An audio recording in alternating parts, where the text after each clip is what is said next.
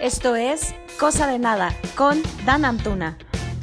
Hola, ¿qué tal? Bienvenidos nuevamente a este su podcast Cosa de Nada. Mi nombre es Dan Antuna y hoy, como todas las semanas, porque vamos a cambiar de día para presentar el podcast, ahora lo vamos a poner en martes, eh, y retomando las grabaciones, ya que tenía como dos meses sin hacerlo, pues aquí estoy nuevamente y hoy estoy acompañada de una muy buena amiga, que además de ser muy buena amiga, es una gran terapeuta. Ella es psicóloga, su nombre es Carla Rodríguez Gil. ¿Cómo estás? Hola Daniela, muy bien, gracias a Dios. ¿Y tú? También muy bien, gracias. ¿Qué onda? Cuéntame, vamos a hablar de la importancia de la salud mental. Sí, sí, sí, un tema que pues en nuestras tardes de cafés a veces retomamos, pero un tema que es muy, muy importante en general para toda la sociedad. Claro, aparte creo que ahora con el tema de la pandemia y que toda la gente se, con el encierro se dio cuenta que les, algo estaba mal dentro de, dentro de ellos, pues se puso como más en vogue el hay que tener terapia o hay que ver porque algo está mal y que no entiendes que está mal. Y este, y al final mucha gente lo sigue estigmatizando. Sí, exactamente. Creo que ahí está el problema, que, que no existe, todavía no existe una amplia información respecto a por qué es importante cuidar tu salud mental y, y qué beneficios te va a traer a tu vida. Ahora, como tú dices, con el COVID se potencializaron muchísimos problemas que ya estaban ahí, pero pues que fueron mucho más evidentes. Ahora que viene el COVID, viene el encierro, las personas se sienten un poco más ansiosas, un poco diferentes a como se sentían en la normalidad, este, y importantísimo estar al pendiente de nuestra salud mental.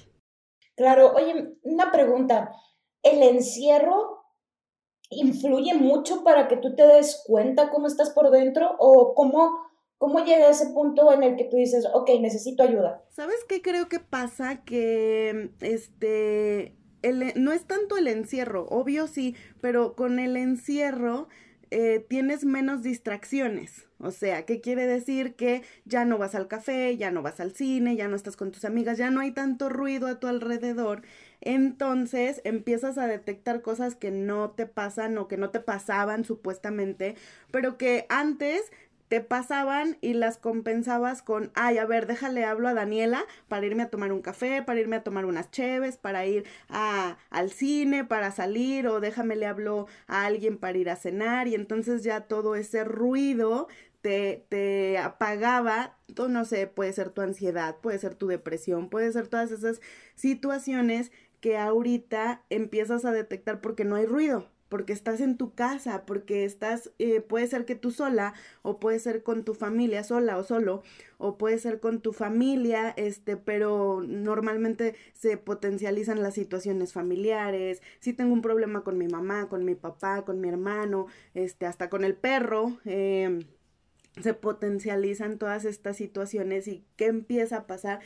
Pues que empiezo a detectar que no tengo una fuga cómo, cómo bajar toda esa ansiedad. ¿Por qué? Pues porque no hay cines, porque no hay cenas, no hay salidas, no hay cafés, no hay nada y tengo que resolverlo solo en mi cuarto, en cuatro paredes y decir qué me está pasando. Entonces, es ahí en donde empieza, no es que no existiera, simplemente que ahora es más evidente. Ok, aparte creo que parte de eso también ahora es el, quiero ver a mis amigos o quiero ver a, alguien, pero salir es exponerme, entonces no estoy muy seguro de que me quiera exponer. Entonces, o sea, entras como en esa dualidad de quiero pero no quiero. Ah, ajá. Hace, hace unos días subí un, un este meme, una imagen que decía, es que sí quiero salir, pero también no quiero salir. Es justo eso, ¿por qué? Porque además de todo lo que ya traemos, ¿no? En la generalidad, nos están saturando con información de, de te vas a contagiar y hay tantos muertos y cifras y cifras y cifras de gente que se enferma, de gente que, que lamentablemente fallece, este, y son reales, no, no estoy poniendo en tela de juicio eso, simplemente que nos empezamos a saturar de toda esta información y obviamente nos volvemos presos del miedo.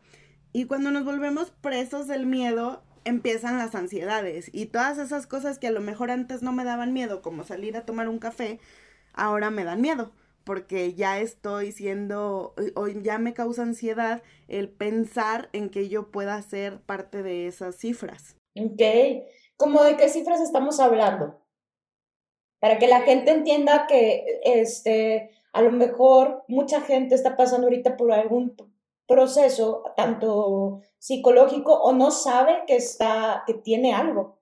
Y que, y, pero nada más algo les está haciendo ruido. Eh, bueno, las cifras que yo te estoy hablando es toda esta información que sabemos del COVID, que todos los días en las páginas oficiales tenemos una cifra nueva, un nuevo récord de fallecidos, un nuevo récord de contagiados, un nuevo récord de todo, ¿no? Entonces eso nos ocasiona ese miedo, esa ansiedad, esas situaciones en donde eh, no, como no entendemos muchas veces lo que está pasando, entonces eh, se nos hace un mundo todo lo que escuchamos en las noticias, porque además muchas de las noticias son como muy, o de, las, de la información que vemos, son como muy, este, pues podría decirse amarillistas, exageradas, en donde están provocando estos miedos.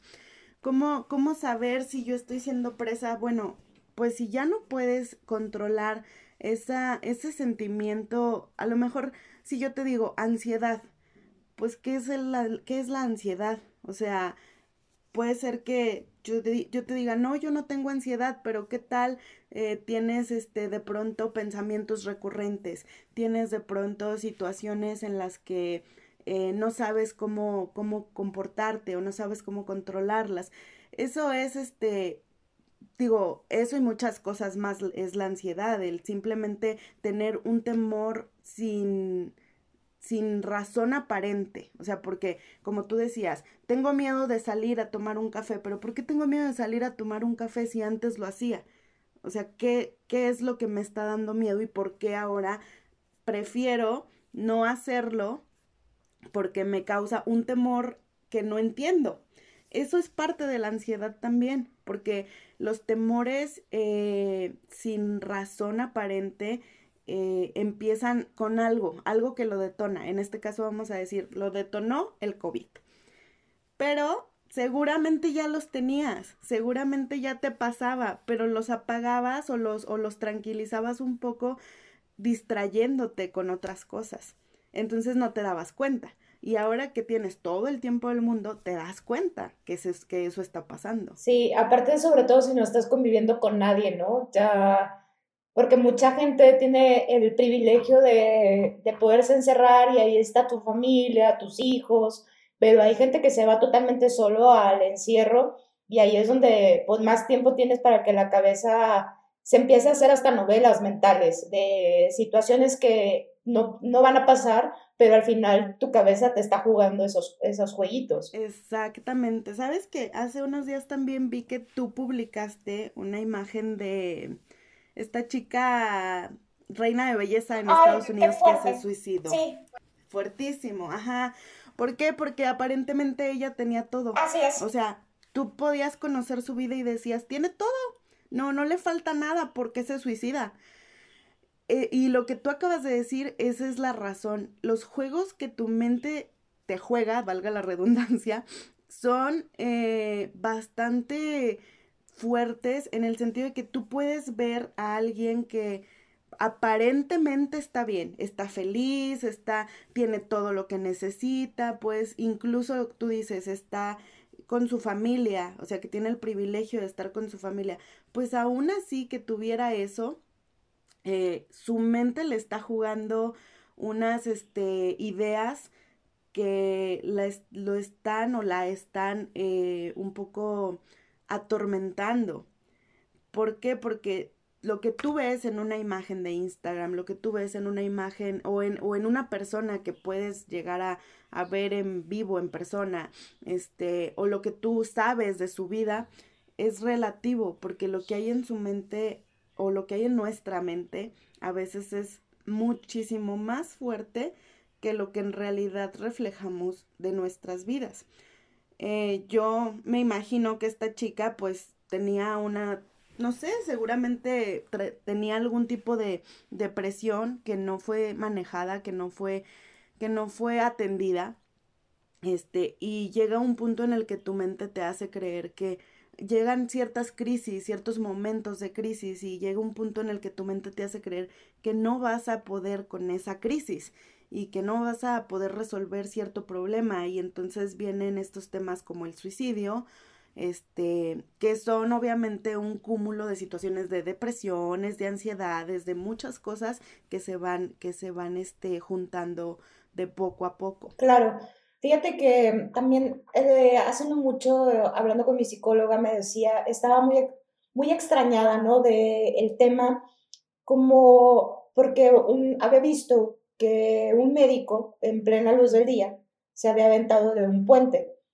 Y, este, y aparte estaba bastante joven, creo que era como de nuestra edad, de treinta y tantos a cuarenta. No recuerdo exactamente bien la edad y me decía que a ella lo que le sorprendía era que siendo médico no hubiera atendido su salud mental sabiendo la importancia de la salud mental.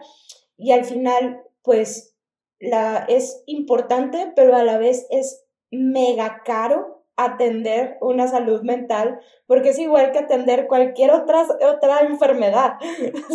Sí, fíjate que, que, que bueno que mencionas eso. Yo siempre he dicho, la salud mental es igual, igual de importante que tu salud física. No puedes eh, descuidar una, más bien cuidar una y descuidar la otra. Eh, y por eso te decía al principio, ah, no hay todavía tanta eh, conciencia de esto, todavía no estamos al nivel de decir, pues si me cuido una gripa, ¿por qué no voy a cuidar mi salud mental? Si tengo un dolor de cabeza y me tomo un paracetamol, ¿por qué no voy a ir al psicólogo a que me, a que me atienda? Muchas veces es como, ay, ¿a qué vas al psicólogo? Este, pues si no estás tan loca, o sea, no, espérame, no se trata de que estés o no estés loca o loco, este, de hecho, las personas que estamos en, en terapia, que estamos atendiendo nuestra salud mental, pues justamente es que no queremos estar mal, no queremos estar locos, como dicen, entre comillas, ¿no? Este, y sí falta un camino muy largo que recorrer de este tema de la importancia de atender la salud mental. Hablabas de, de este chico que sí lo recuerdo, este, del médico, y semanas después, no sé si te enteraste, una psicóloga también en, no creo que en Gómez o no sé en dónde, se suicidó también.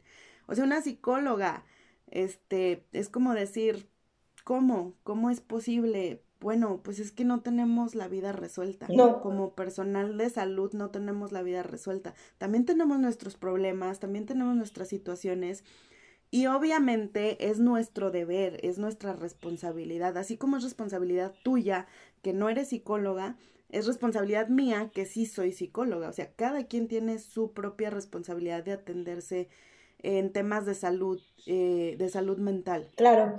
¿Cómo, tú qué recomendarías a la gente?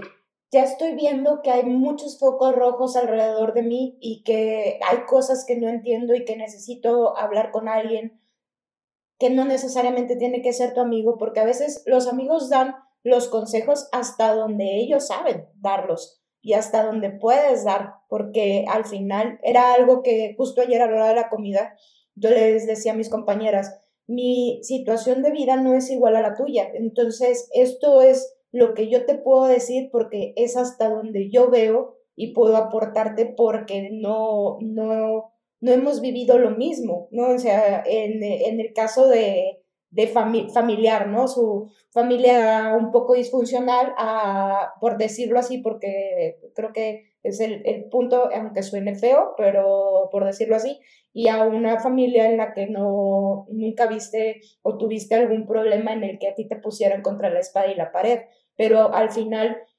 pues las situaciones, eh, tú opinas y das la opinión hasta donde tú puedes y sabes.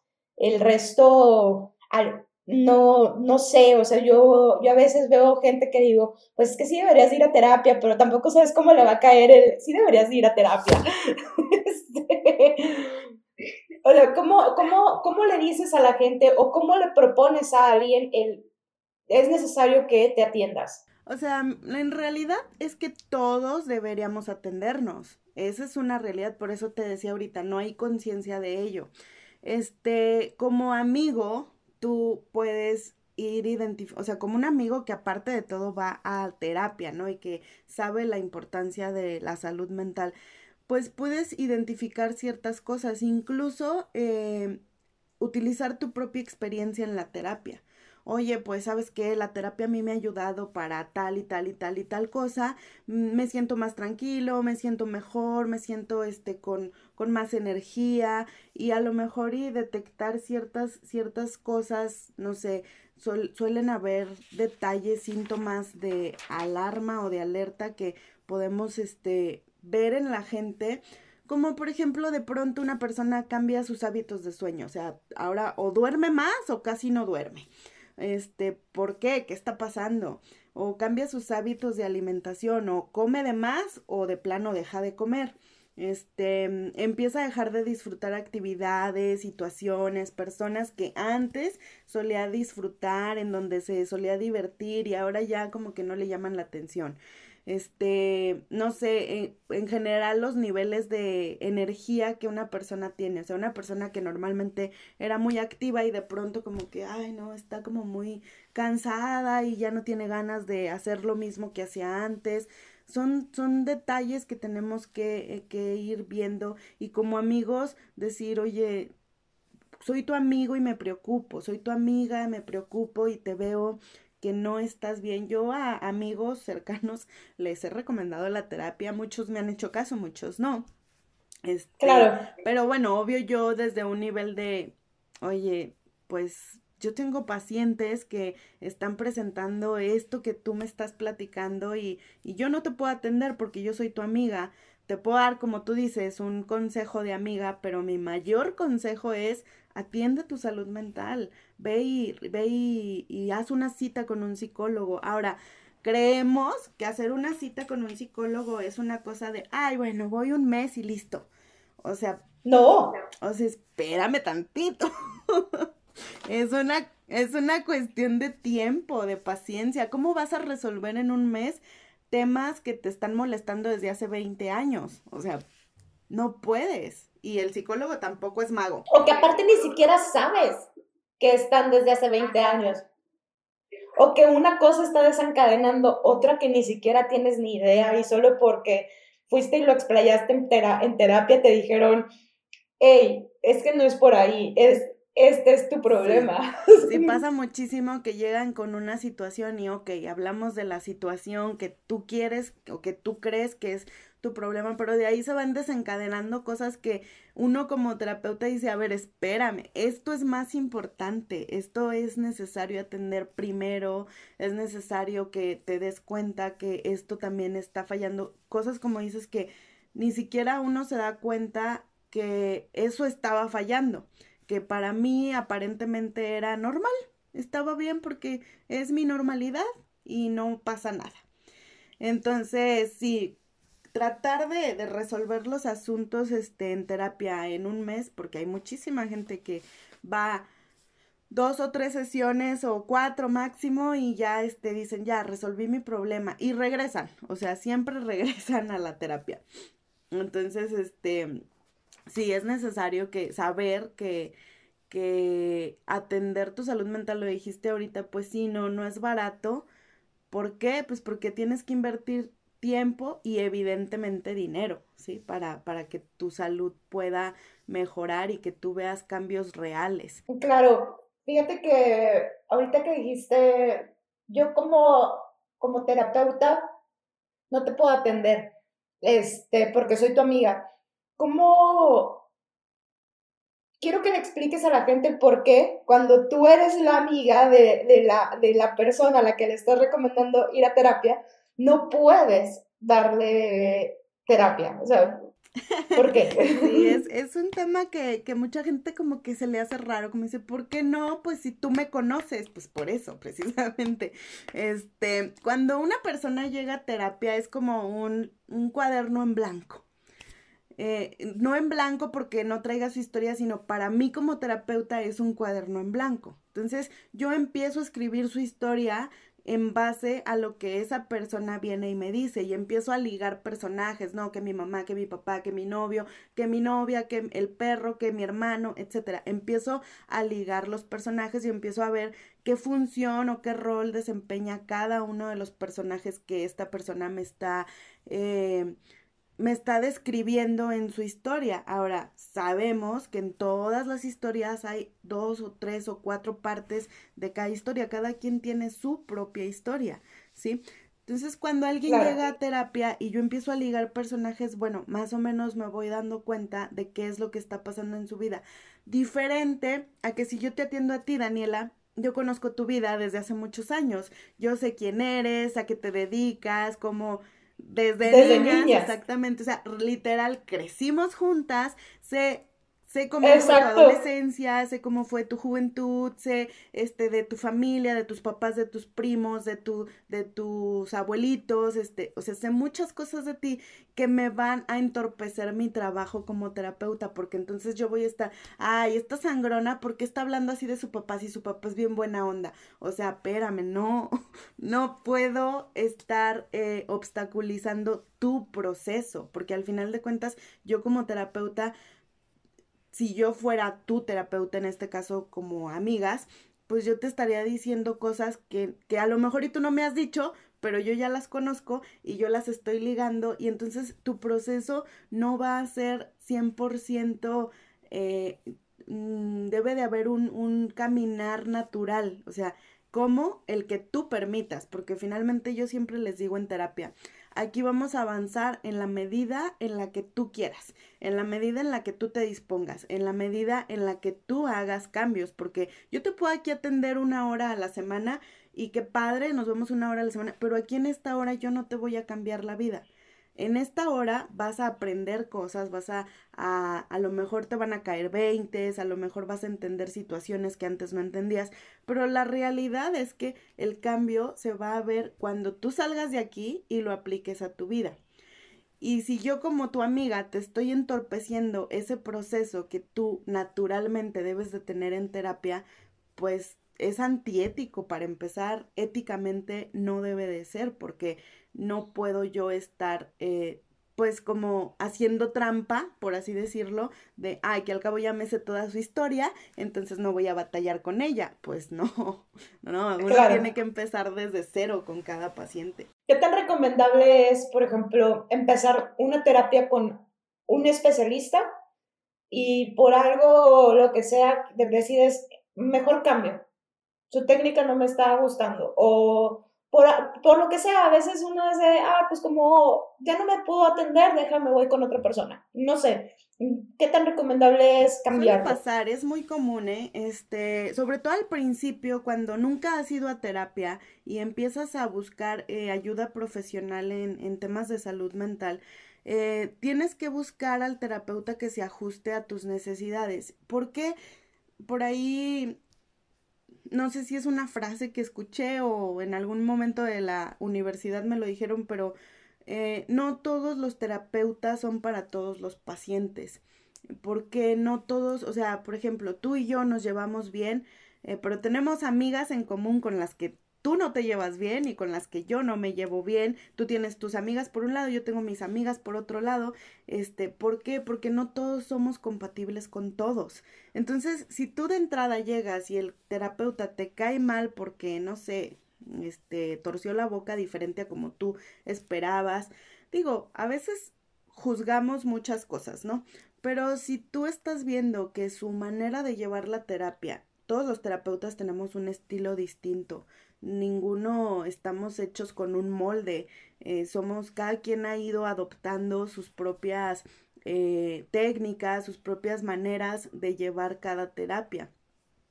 Por lo tanto, este, cuando tú llegas con un terapeuta y, simplemente ves que no hay esa química, que no hay esa eh, conexión entre tú y tu terapeuta, y es la primera vez, porque si ya es como el décimo psicólogo al que vas, pues bueno, el problema no es el psicólogo, el problema seguramente eres tú.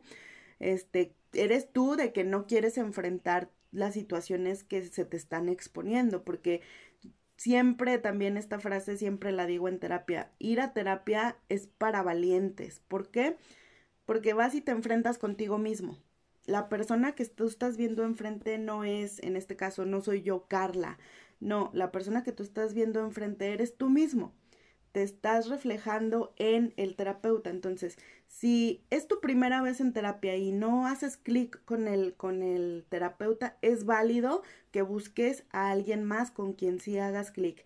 Pero si ya tienes 10 terapeutas con los que no puedes hacer clic, entonces ahí creo que el problema es de cosas que tú no quieres eh, enfrentar o cosas que tú no quieres que se te, que, que se te digan dentro de una terapia, porque una, de, de una terapia es totalmente confrontativa. O sea, un terapeuta no te va a estar lamiendo las heridas y te va a estar diciendo, ay, sí, pobrecito, tú eres la víctima de toda esta situación. No, a veces es necesario decirte, a ver, tú estás también actuando mal, tú estás haciendo tales y tales y tales actitudes incorrectas y a veces hay mucha gente a la que pues no le gusta que les digan esas cosas y se van, dicen, no, es que este terapeuta no me sirve y entonces voy a buscar otro y ahí andan con 10 terapeutas. Pues que ojalá la vida fuera de color de rosa, ¿verdad? Sí, ojalá. Para poder aceptar que, para no, para decir, no, el que está mal es él, no yo, que no es así. Oye. Exactamente. Ya para finalizar, ¿qué, ¿qué recomiendas? Tus recomendaciones. Una vez que ya viste que algo está mal, ¿cómo, cómo ir o cómo atenderte?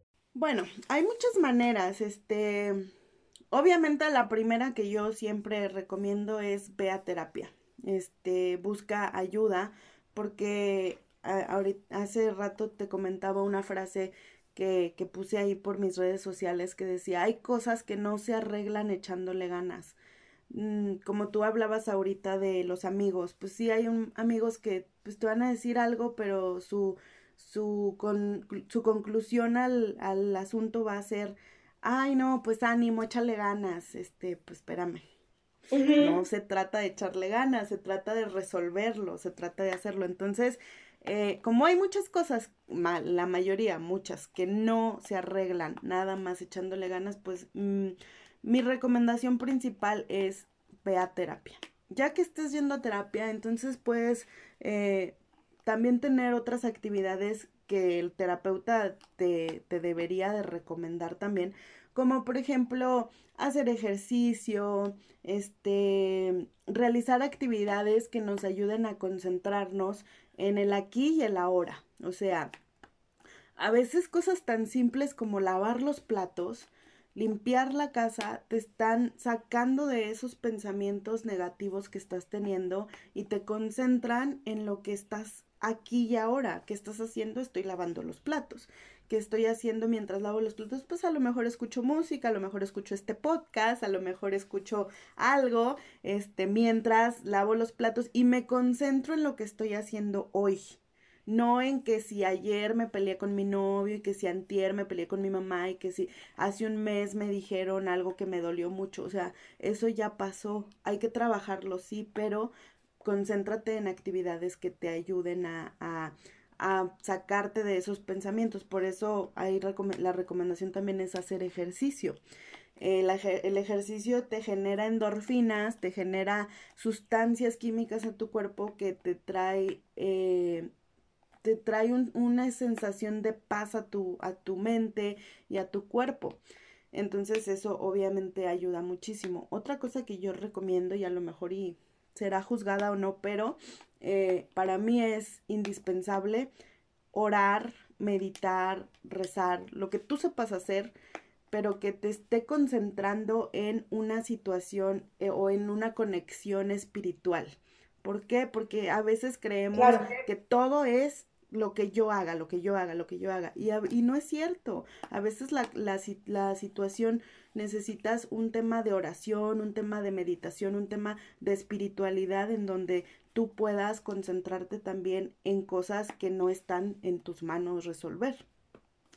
Este, y bueno, esas son algunas actividades este, que, que se podrían recomendar, pero 100% lo principal es ve a terapia, busca un, un psicólogo y este, y cómo, híjole, pues hay infinidad de psicólogos, a veces me sorprendo porque gracias a Dios me recomiendan bastante en los grupos de Facebook, este, y cuando me doy cuenta de el número de personas a las que recomiendan, digo, wow, o sea, somos muchísimos los que estamos tratando de ayudar a otros a que, a que mejoren y a que estén bien en, en referente a, a su salud mental.